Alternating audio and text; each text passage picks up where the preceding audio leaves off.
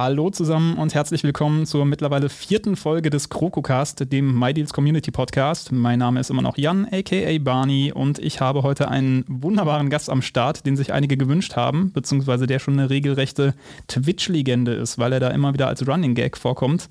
Herzlich willkommen, Benno. Freut mich, dass du hier bist. Hallo, Jan. Guten Morgen und freut mich auch hier zu sein. Genau, guten Morgen ebenfalls. Es ist noch relativ früh, aber wir wollten das jetzt nicht noch weiter verschieben, weil ähm, wir mussten, ihr habt es mitbekommen, die Aufnahme schon so ein bisschen nach hinten legen, aber da kommen manchmal einfach echte Weltdinge dazwischen, die dann irgendwie wichtiger sind. Also, das Spielchen ist dasselbe wie immer. Die Community durfte in einer Diskussion Fragen einreichen, die sich dann natürlich thematisch auch irgendwo auf dich beziehen, beziehungsweise deine Tätigkeit hier kurz zur Übersicht, du bist ganz offiziell European Head of Business Development bei uns.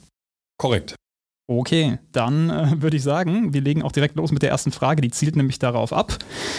Sie ist äh, wunderbar formuliert von Randale Herbert.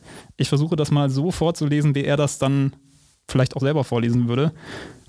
Way, way, way, Chef von Business Business, äh? wie würdest du deinen Beruf einem Sechsjährigen, der Kevin heißt, erklären? Interessante Frage. Ich muss gestehen, ich habe keine der Fragen vorab gelesen, äh, äh, weil mir irgendwie die Diskussion komplett durchgegangen sind. Wir hatten jetzt im Vorgespräch das Thema gehabt. Äh, äh ich antworte jetzt mehr oder minder frei auf jede Frage. Ähm, von daher lass mich äh, äh, ganz kurz überlegen. Ähm, einem Sechsjährigen würde ich äh, so erklären, dass ich, oder beziehungsweise meinen eigenen Kindern würde ich so erklären oder habe ich so erklärt, dass ich verantwortlich bin für die Leute, die bei uns mit den ganzen Marken und Partnern sprechen und äh, sich darum kümmern, wie die Angebote oder dass die Angebote und wie die Angebote auf die Seite kommen und das dann intern mit Barney oder mit den anderen Redakteuren abstimmen. Genau, das heißt, du bist im Prinzip für den monetären Part der Seite verantwortlich, weil machen wir uns nichts vor. Äh, Pepper, ist, Pepper ist ein Business, muss irgendwie Geld verdienen. Wir müssen irgendwie alle bezahlt werden. Es sind, weiß ich nicht, mittlerweile 300 Leute weltweit knapp ungefähr. Bisschen was ne? drüber, 340 Leute. Krass, ja. Siehst du, schon seit ich angefangen habe, irgendwie ums Doppelte gewachsen oder so. Ja. Ja, also da muss auf jeden Fall auch irgendwo leider das Geld dann tatsächlich reinkommen und äh, darum kümmerst du dich. Ja. Wie genau machst du das? Also wie sieht ähm, oder, oder fangen wir vielleicht früher an. Ice Cream Man stellt nämlich eine interessante Frage. Ice Cream Man 85. Wie sieht dein beruflicher Werdegang aus und wie kam es dazu, dass du bei MyDeals gelandet bist? Um es kurz zu umreißen, ich bin jetzt seit fast genau sieben Jahren hier in der Firma. Äh, als ich damals begonnen habe, hier waren wir, ich glaube, knapp 35 Mann mit ein paar externen, mit ein paar Freelancern noch zusätzlich, also vielleicht knapp 50 Mann gewesen. Und ähm, es gab tatsächlich äh, einen eine vertriebliche Mitarbeiterin vor mir hier, die sich um das Partnermanagement gekümmert hat, aber die war rein auf Deutschland fokussiert und ich bin damals dann hier dazugekommen und sollte das äh, aufsetzen und aufbauen, sodass wir es auch in den anderen Ländern aufsetzen können. Ähm, und äh, zu deiner Frage nochmal, mein, mein Werdegang war, ich habe BWL studiert, wie, keine Ahnung, 90 Prozent der anderen Leute mit Abi, die nicht wissen, was sie studieren sollen und, und sich einen Studiengang suchen, der einfach ist und äh, in dem man auch ein gutes Leben führen kann. Habe danach in, äh, in einer Agentur, in einer, Rei äh, in einer Vermarktungsagentur für regionale Reichweite gearbeitet und bin danach dann vor boah, jetzt schon fast zehn Jahren ins äh, Affiliate Marketing gekommen. Also das heißt, Affiliate Marketing ist das, was wir hier alles, was wir hier auf der Plattform machen, also wie, wie wir auf der Plattform Geld verdienen. Ja. Das heißt, dass uns äh, äh, Adidas als Beispiel eine Provision dafür bezahlt, dass wir ihnen einen User vermitteln, der dann im Adidas Store etwas kauft und äh, dieses ganze Konstrukt nennt sich Affiliate Marketing und hatte noch zuvor äh, bei einer amerikanischen Gutscheinseite äh, gearbeitet und bin dann tatsächlich mehr oder minder überrascht äh, von äh, Fabian angesprochen worden und hatte mich dann mit Fabian, also unserem Gründer, äh, auf einen Kaffee getroffen und äh, er hat mir seine Vision erklärt oder auch sein, sein, sein, seine Problemstellung erläutert, die er hat. Und ich war damals äh, sehr angetan gewesen, oder ich bin immer noch sehr angetan gewesen davon ähm, und äh, bin dann vor sieben Jahren tatsächlich hier on, on, an Bord gegangen und habe hier angefangen. Und vielleicht ganz lustige Anekdote an der Stelle. MyDeal sah vor vier Jahren noch etwas anders aus. Und äh, äh, wie schon erwähnt, kam ich von einer amerikanischen, schön aussehenden, schön gebauten Gutscheinseite. Und äh, äh, meine Frau, die oder hat damals in einer, in einer Designagentur gearbeitet und äh, hat tatsächlich an dem Vorabend, bevor ich den Vertrag unterschrieben habe, mir die Frage gestellt, ob ich das wirklich machen möchte. Sie hätte auf die Seite geschaut und äh, für sie wäre es eine komplette Verschlechterung gewesen, weil sie einfach natürlich nur das Visuelle verglichen hat. Und äh, wenn man sich dann anschaut, wo wir vor sieben Jahren waren, also archive.org mal aufrufen und mal, mal, mal die Time Machine anschmeißen und MyDis vor sieben Jahren anschauen und vergleichen mit dem, wo wir heute sind, ist das schon ein ziemlich krasser Wandel weil es vor sieben Jahren tatsächlich nerdig äh, äh, trifft eigentlich relativ gut. Es war ehrlich, direkt, aber, aber ziemlich nerdig gewesen. Und äh, äh damals hatten wir auch kranke, ich glaube 95 Prozent Männer auf der Plattform gehabt. Und das nicht nur in Deutschland, auch in den anderen Ländern sah es relativ ähnlich aus. Und äh, wir sind mittlerweile relativ stolz auf unsere knapp 25 bis 30, je nach Land, äh, Prozent Frauen, die wir auch auf der, auf der Plattform haben und die wir auch äh, mit den entsprechenden Angeboten betreuen. Ja, naja, also wenn ich noch weiter zurückdenke, da sah MyDeeds nochmal ganz anders aus und es gibt immer die Fraktion, die sich das zurückwünscht, also mit dem alten Kroko-Logo, was noch irgendwie ein Kumpel von Fabian selber gepixelt hat oder so. Ähm, äh, ich glaube, da möchten wir nicht unbedingt wieder hin zurück. Ja, was äh, ich glaube, was viele User nicht an der Stelle sehen, ist der Punkt, dass natürlich mit fortschreitender gestalterischer Veränderung auch natürlich funktionale Sachen dazugekommen sind, die heute Usus sind oder die sich heute normal anführen, die es aber früher nicht gegeben hat. Äh, ja. Äh, zu den Zeiten war die, die, die Voting-Funktionalität ganz anders gewesen und, und wir hatten doch viel mehr damit zu kämpfen gehabt, dass, keine Ahnung, versucht haben, Partner uns äh, irgendwelche Angebote hoch zu jubeln, bloß weil sie äh, an besserer Stelle stehen wollten und sowas. Also viele Sachen sind da in dieser Zeit auch hinten in so einem Backend passiert, die sich für einen Nutzer einfach normal anfühlen, die aber ziemlich krass revolutionär waren, wenn man sich quasi sieben Jahre zurück teleportiert. Und äh, das glaube ich immer so ein bisschen der Punkt, der, der nicht sichtbar ist oder der schwer sichtbar ist an so einer Stelle, weil man das äh, einfach nicht wahrnimmt, wenn man sich das nur auf archive.org äh, anschaut. Ja, nee, das stimmt auf jeden Fall. Ähm, dann hast du gerade schon ganz kurz erwähnt, dass du auch mal Partnership Management gemacht hast. Korrekt. Wo genau ist dann der Unterschied zwischen Partnership Management und Business Development?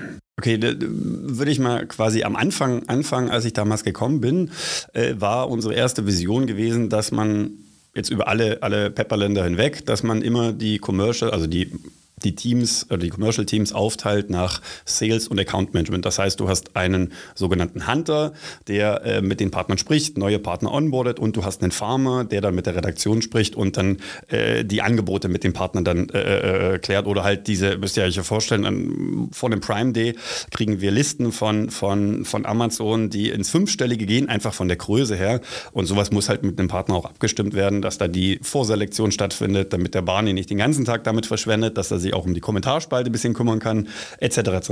Auf jeden Fall war das die Vision gewesen, dass man das so trennen kann. Ähm, es hatte sich dann leider herausgestellt, dass die harte Trennung nicht funktioniert, weil sehr viele Überschneidungen sind. Das heißt, viele, oftmals ist es so, dass der, der mit einem Adidas über die Listen spricht, auch natürlich irgendwo eine, eine, eine monetäre Verhandlung dann auch mit, Adi, mit Adidas führt. Und deswegen hatten wir das dann, ich glaube, nach zwei Jahren hatten wir das dann umgearbeitet oder, oder quasi reorganisiert, dass wir das Partnership Management eingeführt haben, dass wir einfach gesagt haben, wir haben ein Partnership Management und das beinhaltet eine Sales-Komponente, das beinhaltet eine Account-Management-Komponente, Komponente und äh, äh, das ist quasi das, das Bindeglied zur Redaktion. Ähm, über die Jahre hat das dann auch gut funktioniert und wir haben das dann vor, ich würde mal sagen, vor so knapp zwei, drei Jahren gemerkt, ähm, dass wir auch Anfragen außerhalb unserer normalen äh, äh, außerhalb unserer normalen Partnerschaften bekommen. Das heißt, eine normale Partnerschaft ist meistens jemand mit einem Online-Store oder jemand, der auf Amazon verkauft, also der immer quasi einen direkten transaktionellen Hintergrund hat. Ein Händler im Prinzip. Richtig, einen Händler, kann man sagen. In verschiedene Weise, ja. Ähm, äh, es gibt aber da draußen eben auch andere, die sich äh, für eine Plattform oder für unsere Reichweite interessieren und oder halt auch einfach spannende Ideen haben. Zum Beispiel hatten wir ja vor, vor ein, zwei Monaten die Jungs von Tulip gehabt. Das das, jeder wird es bestimmt schon in Hand gehalten haben, äh, aber keiner achtet drauf, weil es halt ein Schinkenhersteller ist. Und das ist halt äh, klassischerweise ist das was, wo, worauf man halt, wenn man ins Regal geht, guckt, guckt man maximal auf den Preis oder man guckt, ob es Bio ist oder nicht Bio ist. Aber ob das jetzt Tulip ist oder nicht Tulip ist. Ich glaube, so viel Schinkenfreunde äh, wird es, glaube ich, auf dieser Welt nicht geben, die darauf Acht geben. Ähm, auf jeden Fall äh, kamen die auf uns zu mit einer Idee, dass wir halt eine, eine, eine ähm, Aktion machen können, die wir dann auch umgesetzt haben.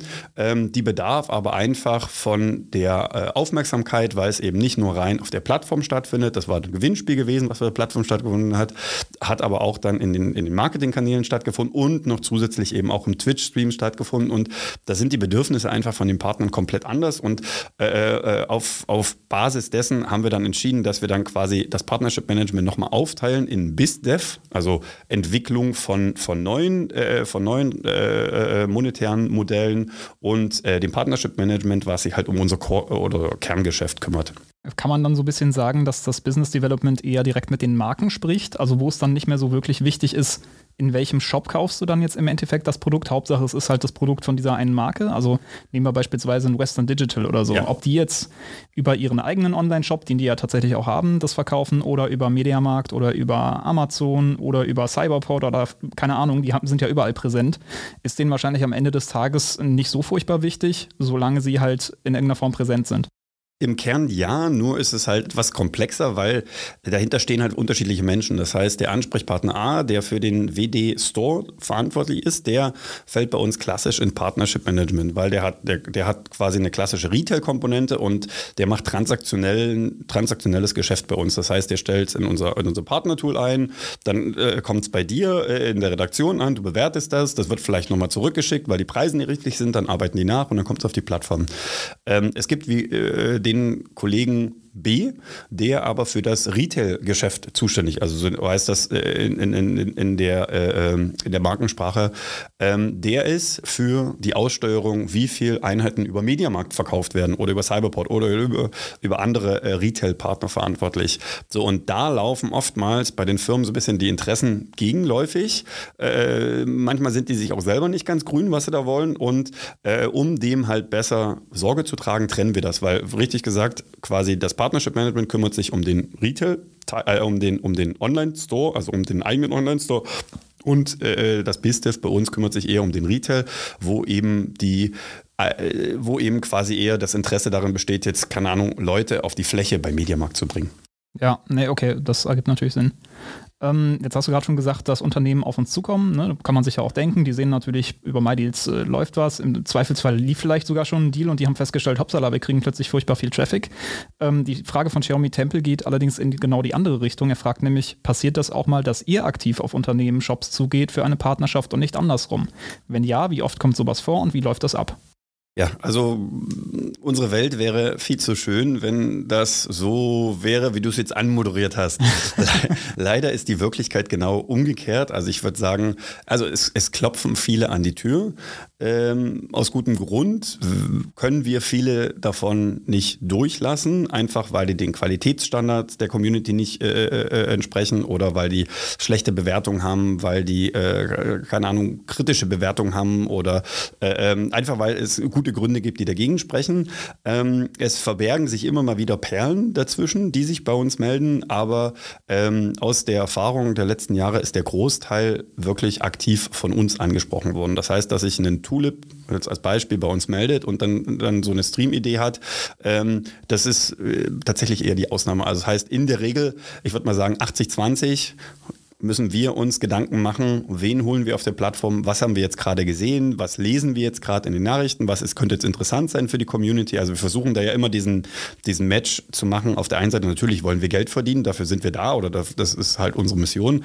Auf der anderen Seite versuchen wir ja natürlich auch immer was Cooles für die Community zu finden oder was Cooles zu bauen für die Community. Und das äh, ist tatsächlich eher so, dass das proaktiv von uns ausgeht zum großen Teil und ähm, wirklich ganz harte klassische Sales-Arbeit ist. Das heißt, irgendwelche Kontaktnetzwerke hoch und runter äh, durchschauen, nach den richtigen Ansprechpartnern auf Messen äh, vertreten sein.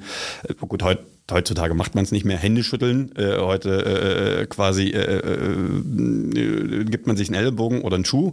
Äh, ähm, aber es ist halt wirklich sehr klassisch, äh, klassische äh, Sales- oder Vertriebsarbeit, äh, dass wir die Partnerschaften mh, mm, oftmals mit einem Kaffee beginnt, aufbauen und äh, dann eben immer, immer weiter. Und gerade für den BizDev-Bereich äh, inkludiert das ja oftmals auf der Partnerseite auch viele, viele zusätzliche Leute, die erstmal an den Tisch geholt werden müssen, mit denen man dann sprechen muss, die auch für eine Idee gewonnen werden müssen, weil äh, es nicht immer instant äh, positive Reaktionen auf das Wort oder auf jetzt quasi unsere Plattform oder unsere Marke äh, dann gibt. Ja, das, das würde mich jetzt tatsächlich interessieren. Also, das ist eine Frage von mir. Wie oft kommt das denn vor, dass jemand irgendwie sagt, wenn das Wort MyDeals gedroppt wird, um Gottes Willen, auf gar keinen Fall?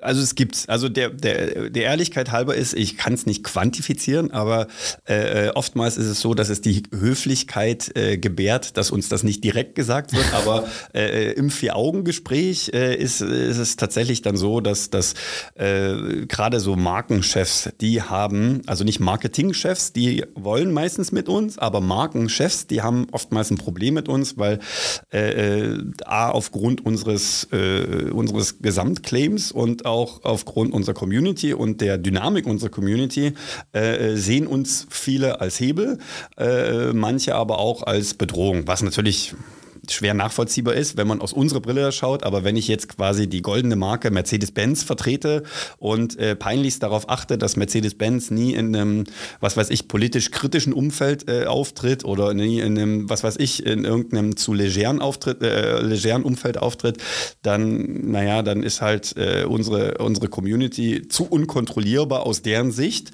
äh, und äh, dann womöglich halt nicht der, der passende Ort. Also das, die Themen gibt es schon immer wieder, aber fairerweise Weise äh, hat das, also ich glaube persönlich dran, hat das auch was mit der Außenwahrnehmung und Außenwirkung zu tun. Das heißt also, wie unsere PR-Abteilung arbeitet, wie oft wir irgendwo auch in den Nachrichten kommen. Ich meine, Fabian wird auch äh, recht häufig äh, als Gründer äh, mittlerweile an, ange, äh, angepinkt, ob er in verschiedenen Podcasts oder auf irgendwelchen Bühnen sprechen kann. Das hilft uns schon ungemein, dass wir einfach auch als Marke im B2B-Umfeld äh, anders wahrgenommen werden. Das war tatsächlich vor fünf Jahren war das deutlich schwieriger gewesen und äh, da an der Stelle wirklich eine, eine, eine wahre Anekdote aus England. Ähm, einer meiner ersten Besuche 2005 fünf, glaube ich, äh, ähm, Entschuldigung, 2007. 2007 habe ich angefangen. 2007 in England war tatsächlich bei einem Partnernetzwerk. Ähm, und äh, bis dato hat unsere UK-Seite oder wurde unsere UK-Seite mehr oder minder komplett remote betrieben. Und remote bedeutet, dass da auch keiner zu den Partnern gegangen ist, keiner hat sich mit dem Partner hingesetzt, sondern das wurde über E-Mail gemacht, maximal über E-Mail, vielleicht äh, so ein bisschen über, über Agenturen oder sowas, aber da wurde in der Regel nie direkt gesprochen. Und ähm, dann war es tatsächlich meine Mission, halt in England einen Fuß auf den Boden zu bekommen. Und ich hatte noch keine Mitarbeiter angestellt, wir hatten noch kein Büro gehabt. Ähm, und dann bin ich da rübergefahren und habe mich mit einer Agentur getroffen. Und es war formal angesehen, dass ich mit, mit zwei Leuten treffe. Und auf einmal saßen 25 Leute im, in, dem, in dem Raum. Und ich dachte mir so, okay, wo bin ich hier, warum, wieso, weshalb? Und äh, äh dann, dann äh, äh, sagte er wirklich, bevor das losging, sagte dann nur mein Ansprechpartner noch zu mir, mit dem ich mich eigentlich treffen wollte, ja, ähm, die haben gehört, dass äh, Hot Ukedies, also unsere äh, UK-Seite, dass jetzt die im Haus sind und äh, die Leute sind mehr oder minder gekommen, weil die einfach mal eine Hand, damals hat man noch Hände geschüttelt, äh, einfach eine Hand schütteln wollten von jemandem und äh, einen direkten, äh, direkten Kontakt zu Hot UK Deals haben wollten, weil es eben zu den Zeiten halt kaum Anknüpfungspunkte gab, aber äh, durch dieses Affiliate-Marketing war das nicht notwendig gewesen und äh, da war halt dann so eine Möglichkeit, sich mal mit jemandem zu treffen, ungemein gerne gesehen gewesen. Ja, nee, verstehe ich voll. Ähm, Nochmal kurz anknüpfen zu der Frage, die wir gerade eben behandelt haben, äh, von Schwarze Null noch eine Folgefrage. Nehmt ihr manchmal Kontakt mit einem Shop auf, um Provisionen zu vereinbaren, wenn ein User-Deal besonders gut läuft, der Shop aber noch nicht mit euch zusammenarbeitet und auch nicht an gängigen Referral-Programmen teilnimmt? Ähm, ja, natürlich.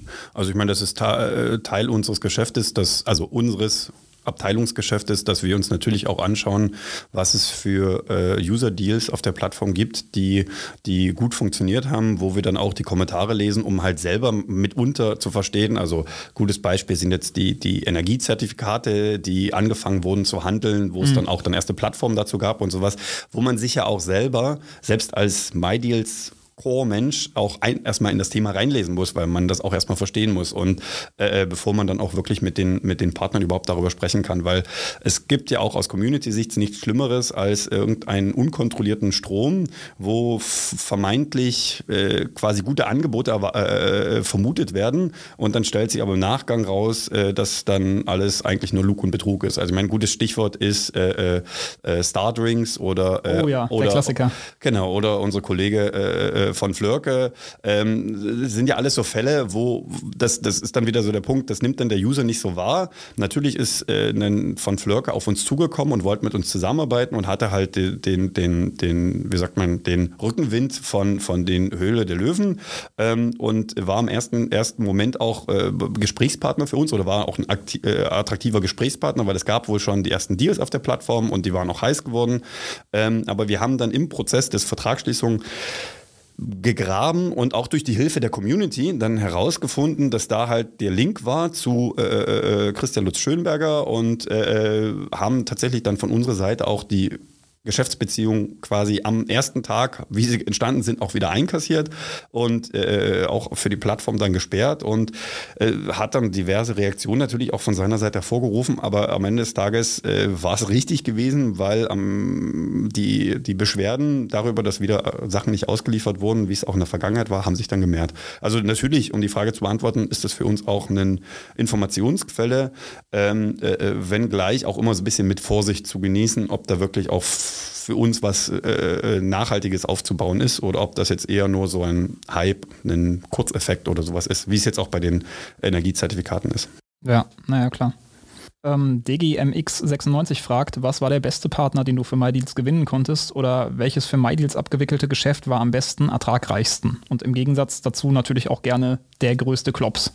Also der größte Klops, ich glaube, den habe ich jetzt gerade schon, schon besprochen. Genau, also der ging ja, ja, quasi in die Hose, aber der, der war ja dann nicht nachhaltig schädigend irgendwie für uns, den hat man halt einfach abgeblasen. Ne? Ja, also es gab schon, es gab schon große Kampagnen, die wir mit Samsung avisiert haben, wo wir viel Zeit rein investiert haben und äh, wo dann auch äh, Budget freigegeben wurde von deren Seite und äh, avisiert wurde, dass wir, wir, wir lange groß viel zusammenarbeiten und äh, wo es dann tatsächlich zum größten Klops kam, weil einfach das, was die uns an Deals geliefert haben, was ja immer noch unsere Kernkomponente ist, die wir ja brauchen, um, um, äh, um auch irgendwo den, den, den Benefit für den User abzubilden, äh, es dann wirklich kläglich gescheitert ist, sodass das Ganze dann nie wirklich äh, zur Welt gekommen ist. Also das war einer der größten Klopse gewesen. Auf der anderen Seite äh, eine der der äh, größten Erfolge, die ich so sehe, ähm, sind, dass wir Marken helfen konnten, die außerhalb von MyDeals oder helfen konnten aufzubauen,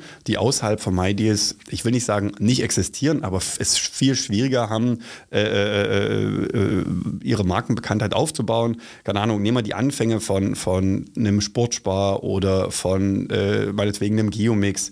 Die sind bei uns in der Community, sind in eine feste Größe, sind bekannt mit allen Pros, allen Cons. Ne? Da gibt es ja immer äh, äh, gibt Liebhaber und, und, und Menschen, die es eher ablehnen.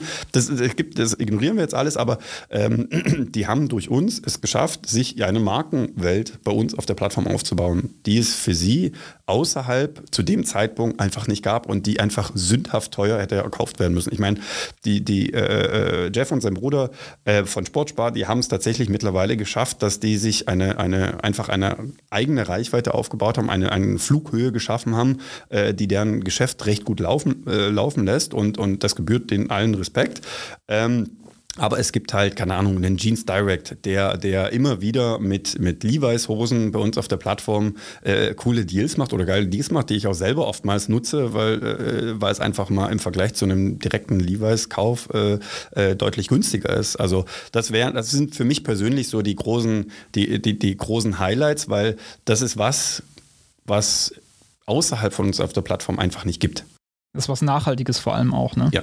Ja, verstehe ich. Ähm, dann Fiepe Deals fragt, wie hat sich die Arbeit über das Wachstum der Plattform verändert? Wart ihr früher darauf angewiesen, auch eher schlechte Kooperationen anzunehmen oder musstet gar vielleicht auf Unternehmen zugehen? Okay, das haben wir gerade beantwortet, aber beantworten, beantworten wir gerade erstmal den Teil, ähm, danach geht es noch weiter. Also mussten wir auch quasi einfach irgendwas annehmen, um das irgendwie über Wasser zu halten? Äh, nein, ganz klar und deutlich nein. Und da muss ich tatsächlich äh, Fabi meine komplette Ehre aussprechen, dass er uns fürs gesamte Commercial-Team, und wir sind ja mittlerweile knapp 30 Mann äh, über alle Länder hinweg, dass er uns immer die Freiheit gelassen hat und lässt, dass wir einen Deal ausschlagen, wenn einfach aus Community-Gesichtspunkten nichts für uns zu holen ist, auch wenn wir viel Geld damit verdienen könnten. Das heißt, lieber schlagen wir einen Deal aus, wo wir wissen, dass unsere Deal-Kriterien nicht erreicht werden, als dass wir einen schlechten Deal annehmen würden, nur damit wir Geld verdienen. Ich meine, sind wir ganz ehrlich, wenn, wenn beide Faktoren funktionieren, dann ist es ja schön für die Community und schön für uns, dann ist es halt Teil unseres Geschäfts. Aber äh, wir haben tatsächlich hier bei MyDeals noch nie, also zumindest in den sieben Jahren, die ich dazu bei bin, oder nicht bloß bei MyDeals, sondern bei Pepper, äh, nie den, den, den Umsatz dem Deal an reingestellt. Das heißt, dass wir quasi etwas gemacht haben, einen schlechten Deal gemacht haben, nur damit wir mehr Geld verdienen. Natürlich versuchen wir die Ertrags Möglichkeiten zu optimieren. Das heißt, wir versuchen aus einem gut laufenden Deal möglichst viel rauszuholen. Das ist halt unsere Natur und das ist unsere Aufgabe. Ne? Ja, klar, ist, genau. genau, das ist äh, Teil des Geschäfts. Aber andersrum ist tatsächlich in den sieben Jahren nie passiert und auch nie von Fabi äh, gefordert oder, oder, oder äh, hofiert worden. Einfach weil äh, es Teil, warte, das wäre bestimmt Teil unserer Kern äh, Company Values ist User First. Das heißt, dass wir uns immer das Credo setzen, dass wenn es nicht gut für den User ist, dann ist es auch nicht gut für uns. Ja, Genau, und ähm, eine Folgefrage dazu ist auch noch, gibt es eine Art Bietergefecht zwischen mehreren konkurrierenden Händlern um einen Platz? Und ähm, dann auch noch eine interessante Frage, die ich mir auch schon gestellt habe. Gibt es da Vorgaben seitens der Unternehmen? Also zum Beispiel, wenn ihr einen VW-Deal postet, dürft ihr keinen Deal mit Mercedes oder BMW machen. Also dieses Beat-Thema, das beschäftigt oder verfolgt uns äh, immer in verschiedenen Facetten.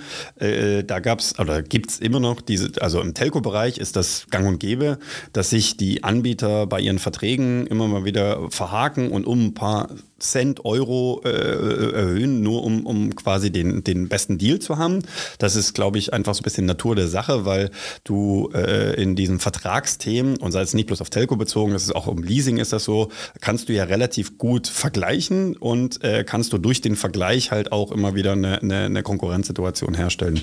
Ähm, äh, äh, im, in, dem, in dem Bereich außerhalb von diesen Verträgen ähm, ist dieses, ist dieses Bieter-Thema, das gibt es schon, ähm, aber das ist deutlich abgeschwächter. Was wir sehen, ist tatsächlich, vor allem wenn wir über Kooperationen sprechen, sowas wie was wir jetzt hatten mit, mit Tulip oder äh, äh wenn wir im November die, die KFC äh, Adventskalenderaktion fahren oder sowas, ähm, da wird schon vom Partner gefordert und äh, von unserer Seite jetzt auch darauf geachtet, dass wir da jetzt nicht parallel die McDonalds, äh, was weiß ich, Gutscheinhefte oder sowas äh, in die aktive Bewerbung haben. Wir werden die nie auf der Seite egalisieren, sondern da passiert das halt so wie es wie, wie es mit allen Angeboten passiert, aber das, was der Partner on top bezahlt, sei es mit einem Twitch-Stream oder sei es auf den Marketingkanälen, äh, da achten wir dann schon ein bisschen drauf, dass wir da nicht zu, nicht zu ambivalent sind, weil am Ende des Tages ist es ja auch einfach ein gutes Angebot, was wir dort hofieren oder was wir quasi auf den Kanälen hofieren. Und es wäre ja auch gegenüber den Nutzern jetzt nicht äh, wirklich ehrlich oder transparent, wenn wir in der Zeit äh, auch noch quasi ein Angebot, ein anderes Angebot hofieren würden, was vielleicht nicht so gut wäre, sondern wir wählen das und so sind ja auch unsere ganzen Abteilungen aufgebaut. Eine, eine, eine Redaktion, also jetzt quasi du und deine Kollegen, ihr könnt ein Angebot bewerten und könnt äh, das Angebot ablehnen oder annehmen. Darüber hinaus kann das Marketingteam auch auch nochmal die Angebote, die ihr am, äh, angenommen habt und abgebildet habt, bewerten die die Angebote nochmal und äh, können auch da wieder Angebote ablehnen, weil die einfach nicht denken, dass die in den Marketingkanal Facebook äh, passen oder in, die, in, in unseren äh, In-App-Newsletter, in die Daily Picks oder sowas. Also das ist eher quasi, es spitzt sich ja immer weiter zu von, von der äh, Bewertungsmatrix her und äh, äh, da ist es schon so, dass äh, es gewisse Beat- oder gewisse Konkurrenzverhalten auch von den Partnern gibt, aber es bezieht sich größtenteils wirklich auf diese Vertragsthemen, weil da die ultimative Vergleichbarkeit da ist. Ja, ja, genau. Du hast es auch gerade schon gesagt, aber nur um es nochmal wirklich klarzustellen, dass es jetzt nicht irgendjemand falsch versteht. Ähm, kein Partner kann irgendwie Einfluss darauf ausüben, was die Community auf MyDeals postet und was dann da sichtbar ist. Ne? Also Korrekt. selbst wenn wir mit KFC in irgendeiner Form einen Partnerslot befüllen durch die aktuellen Gutscheine, dann kann nicht gleichzeitig sichergestellt werden, auch wenn die das vielleicht gerne so hätten, dass die McDonalds-Coupons gar nicht mehr stattfinden. Ne? Also die werden trotzdem Korrekt. von irgendeinem User gepostet werden. Die sind ja im Zweifelsfall auch einfach schneller als wir, weil die dann irgendwie mitternachts live gehen oder so. Ähm, und dann werden die wahrscheinlich auch trotzdem heiß werden und auch trotzdem gesehen werden. Ne? Korrekt. Es ist sogar so, äh, und das spreche ich jetzt wirklich aus der aus äh, meiner Leitungsbrille, weil ich sitze oft vor Verträgen. Es ist tatsächlich so, dass ich auch immer in den Kooperationsverträgen, wenn nicht wir unser Vertragswerk verwenden, sondern wenn der Partner das Vertragswerk vorgeben will, äh, dass wir solche Klauseln suchen und auch dann eben rausstreichen, weil das natürlich in unsere Kernarbeit auch einfach behindert. Ja, äh, Timber06 fragt, wurde MyDeals schon mal von einem Anbieter oder Partner dazu aufgefordert, einen Deal zu löschen, weil er zu gut war, zum Beispiel bei Preisfehlern? Und gab es in diesem Zusammenhang Schadensersatzforderungen? Äh, das ist jetzt leider ein Podcast, aber äh, äh, früher, als ich begonnen hatte, haben wir es noch in Aktenordner gefüllt, aber äh, mittlerweile machen wir das auch nicht mehr. Aber um die Frage zu beantworten, ja. Und das nicht zu wenig. Und äh, der Punkt ist der, ihr, ihr, das ist wieder so aus, aus der Nutzerbrille getrachtet, man nimmt das gar nicht wahr äh, oder man kann es gar nicht wahrnehmen, logischerweise, weil wir dürfen damit nicht hausieren gehen oder wir sollten damit nicht hausieren gehen, weil sonst irgendwann äh, äh, äh kommen wir da in rechtliche Probleme, wenn wir es machen würden. Aber äh, wir wären mit unserem Legal-Team ich will nicht sagen täglich, aber wöchentlich lehnen wir genau solche Forderungen ab, dass, keine Ahnung, ein Code bei uns auf der Seite veröffentlicht wurde und äh, der Partner hätte den oder will den gelöscht haben, weil er der Meinung ist, der soll nicht bei uns auf der Plattform sein oder äh, äh dass, äh, wie du, wie das der User gesagt hat, ähm, der, der, der, Deal zu gut läuft und, äh, äh, keine Ahnung, der Partner gegenüber anderen Dritten irgendwelche Verpflichtungen verletzt und oder quasi verletzt hat dadurch, dass es zu viele, keine Ahnung, Ahnung, Handyverträge und das sind quasi zu, also bei Handyverträgen gibt es das nicht, aber bei Leasing gibt es das manchmal, dass es einfach zu viele Lead-Anfragen sind und äh, dass dann auch gewisse Marken dann einfach sagen, wir wollen nicht so viel ähm, und äh, dass sie sich dann bei uns melden und wollen, ja, okay, unser, unser Körbchen ist voll und jetzt bitte löscht den Deal. Das gibt es das gibt's natürlich nicht. Also um die Frage zu beantworten, ja, die Anfragen gibt es zuhauf. Äh, die Antwort ist, äh, oder die Antwort immer drauf ist, äh, äh nein, in erster Linie, weil wir nur nur tatsächlich bei uns äh, äh, Content löschen, wenn wir A, entweder vom Gericht dazu aufgefordert werden, was in der Tat bisher noch nie der Fall gewesen war, ähm, dass, wir, dass wir den kompletten Deal äh, äh, löschen müssen, weil äh, es einem Partner einfach nicht in den Kragen gepasst hat. Das gab es noch nie. Äh, es gibt natürlich, einfach weil unsere Ge Gesetzlage in Deutschland so ist, es gibt natürlich einen, einen Markenschutz oder einen Bildrechteschutz. Also das, dafür gibt es ja äh, gerichtliche oder quasi gerichtliche Prozesse und den müssen wir uns dann auch beugen. Also wenn jetzt, keine Ahnung, ein Markenlogo verwendet wird von einem Partner, der das uns untersagt hat, dass wir das Logo verwenden dürfen, müssen wir das Logo natürlich löschen. Also ihr seht das dann immer auf der Plattform, wenn du jetzt eine Marke bei uns eingibst äh, und äh, dann äh, siehst du nicht das konkrete Logo, sondern du siehst dann meistens halt einen Buchstaben oder sowas. Ähm, dann, dann müssen wir uns halt dem beugen, den Gesetzmäßigkeiten beugen. Aber dass jetzt wirklich ein Partner auf uns zugekommen wäre und gesagt, nee, der Deal ist nicht für euch, für eure Community vorbestimmt. Das gibt's ja, aber deswegen haben wir noch nie irgendwas bei uns gelöscht. Ich kriege ja auch manchmal dann die Anfragen. Also ich stehe ja nicht so ganz direkt im Kontakt mit den Händlern wie ihr, aber zumindest indirekt darüber, dass die halt ihre Einreichungen machen und manchmal nutzen die dann die Kommentarspalte auch, um solche Dinge eben anzusprechen, weil sie glauben, sie sind dann bei mir an der richtigen Adresse. Da kommt dann manchmal so dieses Argument, ja, ist nicht für den Kanal freigegeben. Das ist immer so mein, mein Lieblingsargument, weil ähm, wenn etwas im Internet ist, wir wissen es alle, dann ist es im Internet. Und dann kannst du nicht sagen, ja, das ist jetzt nur auf der einen Seite im Internet. Also wie soll das funktionieren? Das hat noch nie funktioniert. Und es funktioniert auch bei uns nicht. Das heißt, wenn was auf MyDeals ist, ist es auch auf MyDeals, sofern es irgendwie von allen genutzt werden kann, sofern es legal ist, pipapo. Und die einzige Möglichkeit ist dann halt in irgendeiner Form zu deaktivieren, also nicht zu löschen, sondern abgelaufen zu machen, ist halt, wenn du es halt, einfach auf, auf deiner Seite deaktivierst. Ne? Wenn du sagst, okay, ich habe jetzt genug Leasingverträge ähm, irgendwie an den Mann gebracht und mehr Autos kann mir BMW gar nicht liefern, also wäre Quatsch, wenn ich jetzt noch weitere mache, ja gut, dann mach halt dein Angebot zu. Aber dann frag nicht uns, das Ding zu löschen, das ist ja Quatsch. Genau. Und es, es passiert wirklich relativ relativ häufig, gerade äh, in die Richtung der Lebensmittelcoupons. Äh, da ist genau diese Engstirnigkeit von diesen Kanälen auch 2022 noch vorhanden, dass die Leute denken, ich nehme einen Gutscheincode, ich mache ihn nicht unique und ich, ich nehme ihn nur für Briefsendungen und ich schicke damit 50.000 Briefe und äh, ich sage dann der Marke 10% Einlösequote wird 5.000 neue Einlösungen bringen. So einfach ist halt die Welt nicht mehr, aber leider ist in den Köpfen der Leute oder mancher Leute tatsächlich die Welt noch so eindimensional. Ja, Dann machen wir mal einen äh, Sprung zu Amazon. Da gibt es nämlich mehrere Fragen zu. Zunächst von Kupferpiet. Gibt es für Amazon-Angebote tatsächlich keine Kohle mehr? Und was sind die Hintergründe, warum das beendet wurde? Wurde das Amazon zu teuer? Also, man kann direkt sagen, es gibt für Amazon wieder Kohle, aber ähm, unter nur bestimmten Auflagen und es gab jahrelang gar keine Kohle. Also vielleicht äh, gucken wir erstmal zurück, das müsste noch in deine Zeit gefallen sein, wo wir damals aus dem Affiliate-Programm von Amazon gestrichen wurden. Was kann man dazu sagen? Warum war das überhaupt der Fall? Also unsere Beziehung zu Amazon, ich würde das mal in einem, in einem Facebook-Status äh, verwenden oder quasi ummünzen wollen. Äh, unser Beziehungsstatus zu Amazon ist kompliziert. Und das wirklich ungelogen schon seit, äh, seitdem, ich hier, äh, seitdem ich hier bin. Ähm, es war tatsächlich 2007, war das, äh, ich würde mal sagen, diese Hype-Phase gewesen, wo Amazon äh, jeden Associate, also so heißen die, die, die Traffic-Partner bei Amazon, die heißen Associates, äh, also quasi jedem Associate mehr oder minder das Geld hinterhergeworfen hat. Sobald du irgendwo einen Amazon-Link hattest und deine Text dran gemacht hast, dann hast du 10% auf den Warenkorb bekommen. Das war äh, an Amazon komplett egal gewesen, ob das sich irgendwo rechnet oder so, weil es war einfach nur einfach nur Markenaufbau, Reichweitenaufbau. Und äh, sie wollten einfach viel, viel, viel, viel und noch mehr haben. Ähm, das hat sich dann etwas gewandelt und äh, man hat dann mehr auf den Ertrag auch geschaut und äh, man hat dann auch auf die, die Komplexität geschaut und und und, und tausend Faktoren. Und äh, dann gab es äh, unterschiedliche, äh, unterschiedliche Testcases, wo wir Nutzercontent anders bewertet bekommen haben als redaktionellen Content, wo wir äh, Länder unterschiedlich bewertet bekommen haben, weil, weil auch die, die Entwicklungsstadien der Amazon-Länder sind ja unterschiedlich und so ging es, so ging es hin und her. Es gab dann mal wieder Verträge eine Zeit lang, dann gab es wieder keine Verträge, dann gab es äh, da mal wieder Verträge, hier mal wieder Verträge. Ähm, äh, es ist tatsächlich so, dass, dass unsere Beziehung geprägt ist von Amazon von On-Offs, also wie so eine richtig schlechte Beziehung. Man ist zusammen, man ist nicht zusammen. Äh, äh, äh und dann gab es, ich glaube, fast vier Jahre, vier, fünf Jahre mehr oder minder gar keinen Kontakt.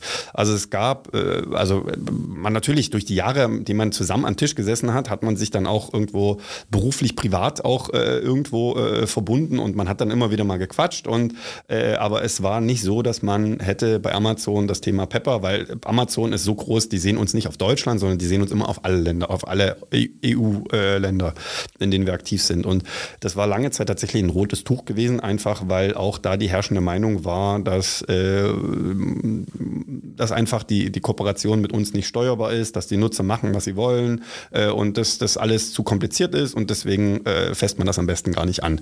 Ähm, das hat sich tatsächlich äh, im letzten Jahr hat sich das gewandelt. Es gab dann auch paar, also personelle Veränderungen auf, auf Partnerseite und äh, neuer Wind brachte neue Ideen und ist tatsächlich so, wie du gesagt hast in der Anmoderation, ähm, seit November, glaube ich, Oktober, November letzten Jahres sind wir wieder in einer, in einer Partnerschaft mit Amazon. Äh, das werdet ihr sicherlich gemerkt haben, dass jetzt einfach auch redaktionell viel mehr strukturierter Content wieder von Amazon kommt.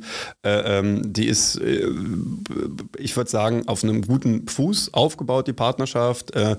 Man muss den Jungs bei Amazon wirklich lassen und es sollten sich der ein oder andere hiesige und nicht bloß auf Deutschland bezogen, hiesige Retailer sollte sich das auch mal überlegen, äh, dass die, die Datengetriebenheit und einfach die pra der Pragmatismus bei Amazon einfach so weit ausgeprägt ist, dass es auch in der Partnerschaft, auch wenn es anstrengend ist, auch wenn 80.000 Artikel in einer Excel-Datei einfach ein umhauen und wenn man das vom Prime Day vier Tage am Stück bekommt, einfach mal, einfach mal absolut krank sind, aber ähm, die versuchen, wenn sie in eine Partnerschaft gehen, auch immer Vollgas von ihrer Seite zu geben. Ne? Und das, die haben natürlich auch Vollgas Erwartung an uns als Partner und äh, so eine Partnerschaft über sieben Länder zu steuern, das ist auch äh, eine Vollzeitstelle bei uns. Ähm, aber das funktioniert, weil es quasi diese, diese Kernkompetenz äh, erreicht, dass quasi durch, Zahl, äh, durch, durch Daten auch wirklich Zahlen positiv verändert werden müssen. Und ich meine, Jan, du saßt vor den Listen, du weißt, wie das ist. Äh, äh, oh ja. Gerade jetzt so, und jetzt waren wir gerade im Prime Day gewesen, da war das halt gerade so ein Peakpunkt, aber äh, ähm, die Partnerschaft funktioniert gut im Moment. Ähm, ich kann aber wirklich ehrlicherweise bei Amazon nicht sagen, ob ich äh, in einem halben Jahr von hier wieder hier sitze und sage, nee, es gibt keine Amazon-Partnerschaft mehr. Ja. Ja, genau, es ist alles in der Testphase und ähm, ich meine, redaktionsintern fluchen wir so ein bisschen über diese Listen, weil die halt einfach unfassbar groß sind und äh, es sind keinerlei Vergleichspreise drin das äh, habe ich mir dann zumindest so ein bisschen zurechtgebaut, dass ich einigermaßen das automatisieren kann. Ähm, und dann so eine Vorauswahl treffen kann. Also sonst wäre das wahrscheinlich auch nicht handelbar gewesen jetzt über den Prime Day. Aber ihr habt gesehen, es ging, glaube ich, um Punkt Mitternacht gegen halt irgendwie, keine Ahnung, 60 redaktionelle Deals online.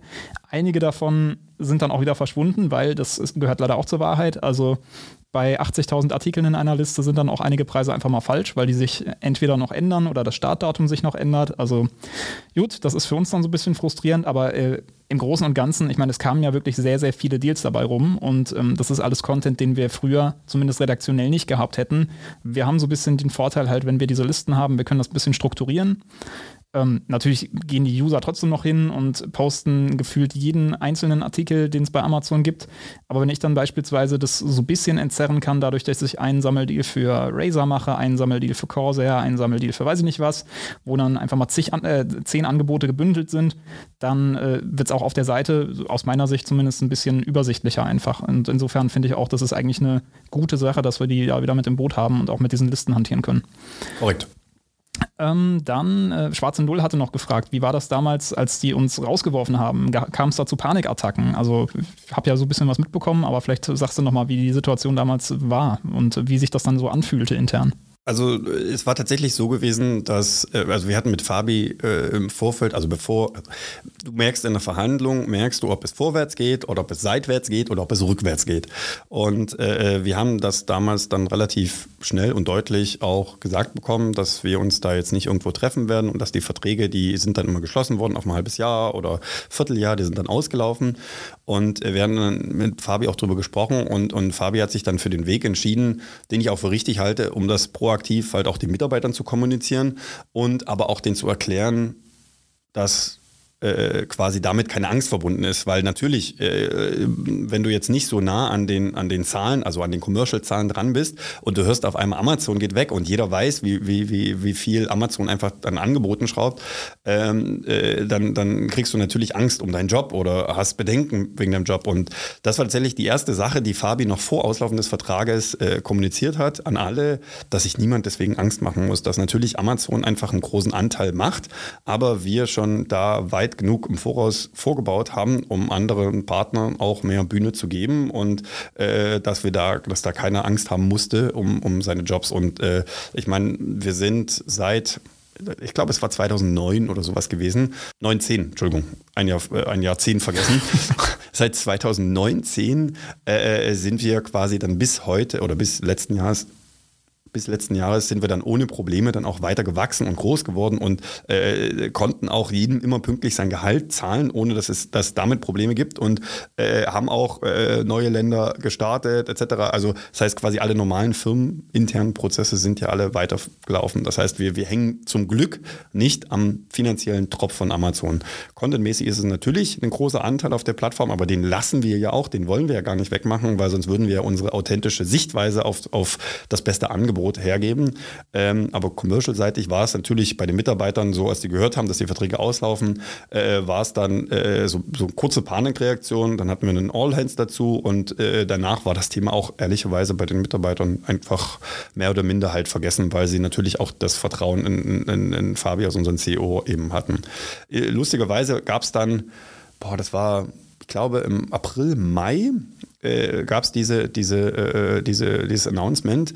Und im Dezember gab es dann nochmal in der Presse so einen kleinen, also nicht in der hiesigen, also in der normalen Presse, sondern eher so in der Fach-Online-Digitalpresse so einen kleinen Aufschlag, weil da hatten irgendwelche windigen Schreiberlinge äh, davon Wind bekommen und hatten dazu nochmal den, den großen Abgesang äh, losgetreten, was aber halt wirklich eher so ein bisschen mit, ja, mit einem Lächeln bei uns wahrgenommen wurde, weil äh, zu dem Zeitpunkt äh, bei uns gar keiner mehr über Amazon nachgedacht hat, weil das ja. war halt schon, die Mitarbeiter haben was kommuniziert, unsere Prozesse sind angepasst worden, das heißt also Prozesse im Sinne von, die Mitarbeiter haben andere Partner bekommen, an die sie arbeiten etc. Also das heißt, es war alles schon verarbeitet gewesen und dann gab es eben noch diesen Presseaufschrei, wo wir dann wirklich so leicht, naja, so leicht lächelnd da saßen und dachten so, Mensch, da ist jemand wirklich ganz nah am Puls.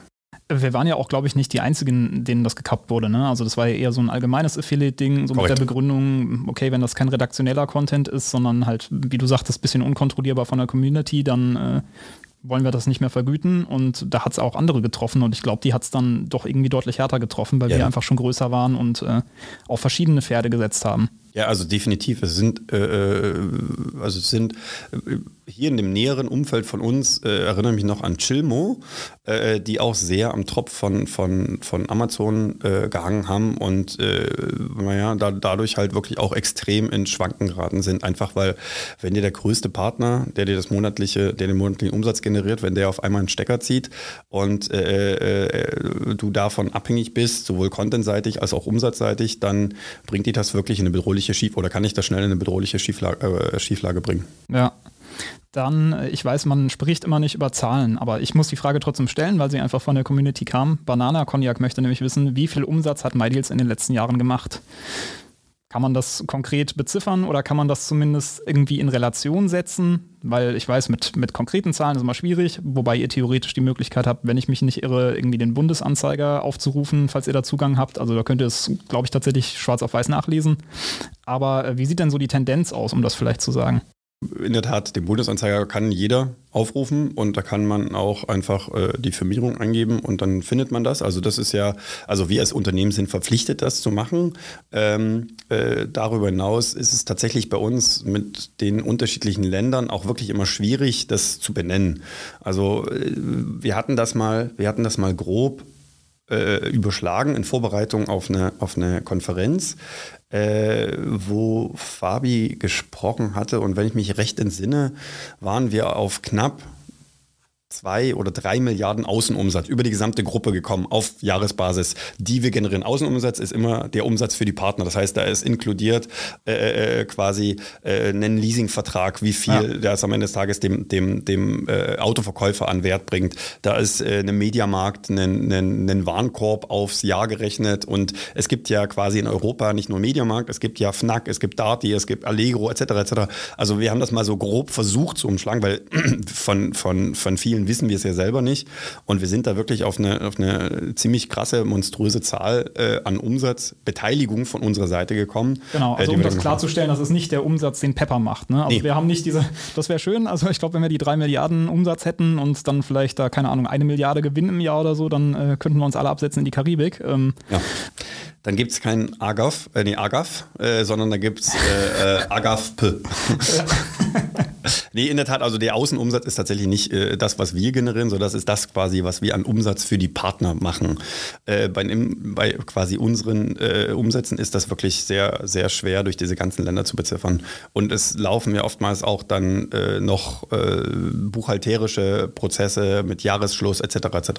Welche Länder wachsen denn intern von Pepper prozentual gesehen zum Vorjahr aktuell am meisten? Also ich würde mal fast vermuten, dass es nicht MyDeals ist, weil wir einfach schon sehr groß sind und da ja. ist es dann halt irgendwie schwer, äh, prozentual, vielleicht, vielleicht absolut wäre es vielleicht auch noch ein ordentlicher Zugewinn, aber prozentual wird es dann schwierig, wahrscheinlich auf hohe Werte zu kommen. Aber wir haben ja noch ein paar andere, die ähm, so langsam die, die Marktdurchdringung in ihrem jeweiligen Land haben. Wer ist denn da so der Spitzenreiter aktuell? Also eins, am, eins unserer am schnellsten wachsenden Länder ist tatsächlich Polen. Ah, ja. Äh, äh, also unsere polnischen Kollegen sind äh, sowohl also auf Community-Seite, das heißt, dass die neue Nutzer gewinnen, neue Sign, also neue Registrierungen, ähm, dadurch auch mehr Umsatz äh, von den jeweiligen Suchmaschinen zuge, äh, zugespült bekommen.